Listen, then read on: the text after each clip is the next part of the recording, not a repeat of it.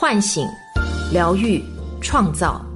我是张德芬，欢迎来到张德芬空间，在这里，让我们一起遇见未知的自己。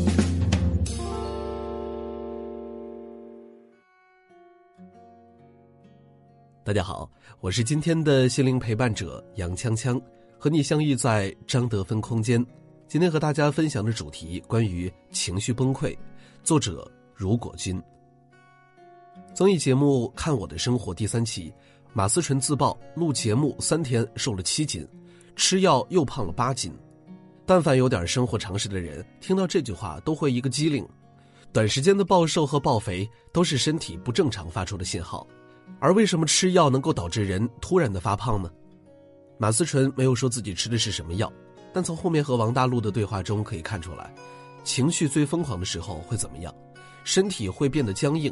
腿软的走不动路，眼睛看不见。节目中对马思纯日常生活的如实记录，用手做客厅地面的清洁也好，每天坚持早起朗读英文诗，没事儿插花画画，看得出来马思纯努力想让自己处在一种正常的状态，但是始终给人一种绷得很紧，随时都会溃散的感觉。连他自己也知道，我脑袋里有根弦，放松不下来，随时都在紧张状态。焦虑是现在人们常会遇到的心理问题，严重的就会躯体化，像马思纯那样出现呼吸困难、行为受阻的表现。而焦虑并不是人们以为的想的太多那么简单，他们的出现往往是有着深层次的心理根源。一，内心敏感的人，一根稻草就能把他压垮。内心敏感的孩子在童年时期没有注意保护他们的自我评价系统，容易导致低自尊。过分在意外界评价和看法，马思纯曾说自己小的时候因为胖，被同学嘲讽欺负，往他的饮料里放粉笔沫、拖把水，使他一度非常自卑，甚至是自闭，连跑得快也成了同学们嫌弃他的理由。在他的后面喊：“马胖子长那么胖还跑那么快。”在恶意环境下长大的孩子，出现内向自卑的心理是很正常的。本来孩子的自我修复相对于成人就更薄弱，外界的负面评价系统太强大，让孩子能够独自扛住这种高压是多么的不容易。如果这个时候没有得到大人的帮助，甚至父母也是这个负面评价系统的一部分，从小接受负面评价根深蒂固，小孩子很难区分这是别人的问题还是自己的问题。长期下去的话，个人内在的评价系统也会变得很弱，无法认同和肯定自己。无法构建一个正确的人生观和价值观，甚至无法维系一个稳定的情绪系统。最让人难过的是，当孩子向家长求助的时候，这已经是他们快崩溃的时候想抓住的最后一根稻草。成年人看起来毫不在意的小问题，却是孩子过不去的一道坎儿，成为他们一生的心理阴影。马思纯说自己到了中学，就像到了地狱，一切都变本加厉。他们当众朗读我的信，让我觉得没有一点隐私。他们应该是我不自信的开始吧，让我觉得自己什么也不是。朋友问马思纯，当时有没有和家长说？马思纯说：“告诉妈妈，她只是告诉我别理他们。”这么多年过去了，马思纯谈起当年的事情，眼睛里还是有泪。听着马思纯的述说，就感觉看到了世界上的另一个自己，那个小学时候被同学骂黄毛丫头。走路外八字难看，好像小儿麻痹症患者的我，到了中学还被同学威胁吓唬，不得已用自己不吃或少吃午饭省下来的钱，买零食哄这个在当时我看来好像魔鬼一样的坏同桌。我跟妈妈说，妈妈说你不要理他，实在不行我就给你们老师说一下。结果在老师看不到的时候变本加厉，忍无可忍的我压住内心恐惧感和发抖的手，终于在一次美术课上。把所有的笔和颜料，还有调色盘里的汤汤水水甩向他，被震撼了的同学从此以后不敢再来欺负我。我爱人曾说过，高中的时候因为身体和学业的原因，转到了另一座城市中的中学，陌生的环境让他觉得很不适应。他父亲专门过去，在教室后门站了很久，很严肃。我爱人笑着说：“把同学全唬住。”我的小孩在幼儿园也曾被同班一个个头很大的孩子欺负，老抢他的玩具。爱人专门利用孩子运动会的机会，把两个孩子叫到一起，神色沉静地说：“你们两个是好朋友，好孩子一定不会欺负自己的好朋友，对不对？”那个孩子被大人的气场压住了，这话又说的他觉得自己好懂事儿，还真的和我的孩子成为了好朋友。家长的做法有很多种，并不一定都选择出面帮助孩子解决，也可以和孩子一起出谋划策。即使真的什么也做不了，可以认真聆听孩子讲话，陪伴孩子，让孩子明白他不是一个人在面对这些难过的局面，而这些终归会过去，一切打不倒你的。就会成就你。二，什么是低自尊的状态？世人常以成败论英雄，那些内心敏感的人，被一次一次放在成功的平台上让人衡量，外在看起宠辱不惊，内里早已是千疮百孔。马思纯的好资源让他出道起点就很高，在作家饶雪漫的小说《左耳》改编的影片中出演女主角黎巴拉。获得第五十二届台湾电影金马奖最佳女配角提名。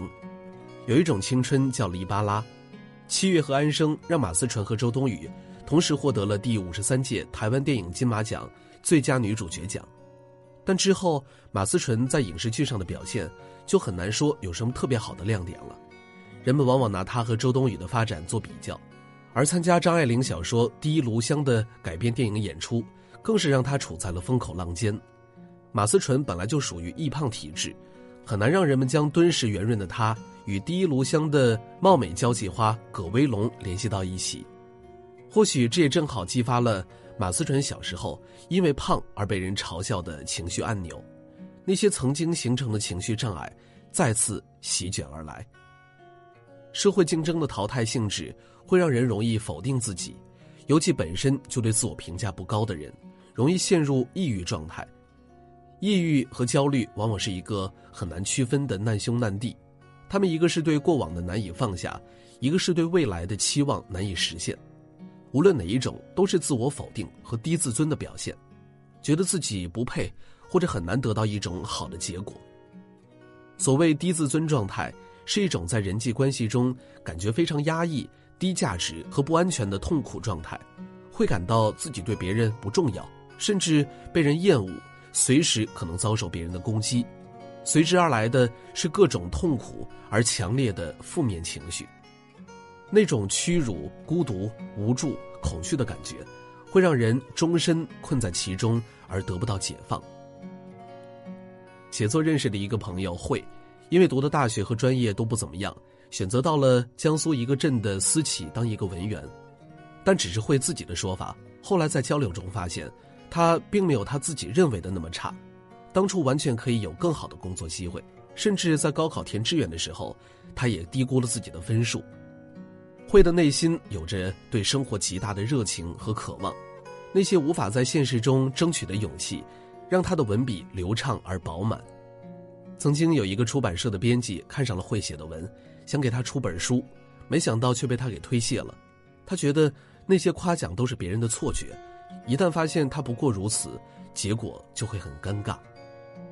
英国著名的心理学家、牛津大学认知疗法中心创始人之一梅兰妮·芬奈尔，在《战胜低自尊》一书中谈到了低自尊者习惯性认为，如果无法满足别人的期待，那么我存在的本身就会令人失望。芬奈尔主张可以通过认知行为疗法，个人可以通过改变认知，自行帮助自己提高自尊。客观认识、接纳自己，来活得更真实和自由。当然，前提是症状还不够严重的时候。像马思纯这样已经躯体化，必须配合医生通过一定的药物治疗了，心理和身体一样会得病。三，一个内心自洽的人不会和自己的情绪过不去。不要谈病色变，每个人都会有负面情绪的，都会或多或少受其影响。萨提亚说过：“问题本身不是问题，如何应对才是问题。”人的一生都很难逃离社会的评价、外人的评价、自我评价的体系。怎么样能处在一个自洽的状态，既不会游离于社会边缘，完全不在乎，又能让自己能够坦然面对负面评价？这就需要我们具有自我反省和看清问题本质的能力。遇到挫折和麻烦，第一反应不应该是“怎么会是我”。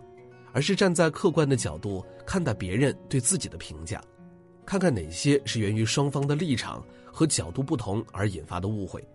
对于负面评价，坦然接受，有则改之，无则加勉。要认识到，我们不是人民币，做不到人人都喜欢，这是每个普通人都要面对的现状。苏格拉底说过：“未经过审视的生活是不值得过的。”当我们坦然对待生命中遇见的好的、坏的事情，好好检视自己，锻炼自己的心智，对人、对事、对自己都有一个清晰的认知，也就不再那么害怕来自外界的负面评价了。复旦大学名师陈果曾说过一句话：“我自风情万种，与世无争，率性一点自然一点从容一点真实一点我们会更快乐。”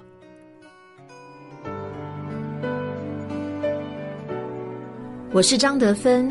如果你想和我有更多的交流和互动，欢迎搜索关注微信公众号“张德芬空间”。心灵之路上，我会和你一起成长。